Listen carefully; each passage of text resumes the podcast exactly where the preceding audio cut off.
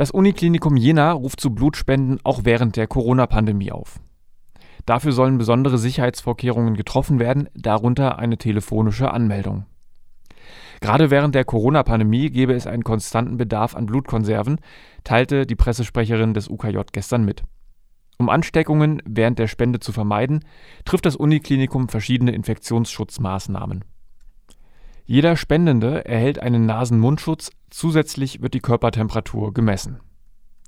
Schließlich entscheidet ein Arzt über die Eignung als Spenderin. Oberste Priorität habe jedoch eine möglichst geringe Anzahl von Personen im Warteraum. Die Geschäftsführerin des Instituts für klinische Transfusionsmedizin Jena, Dr. Silke Rummler, bittet deshalb unbedingt um eine telefonische Anmeldung vor der Spende.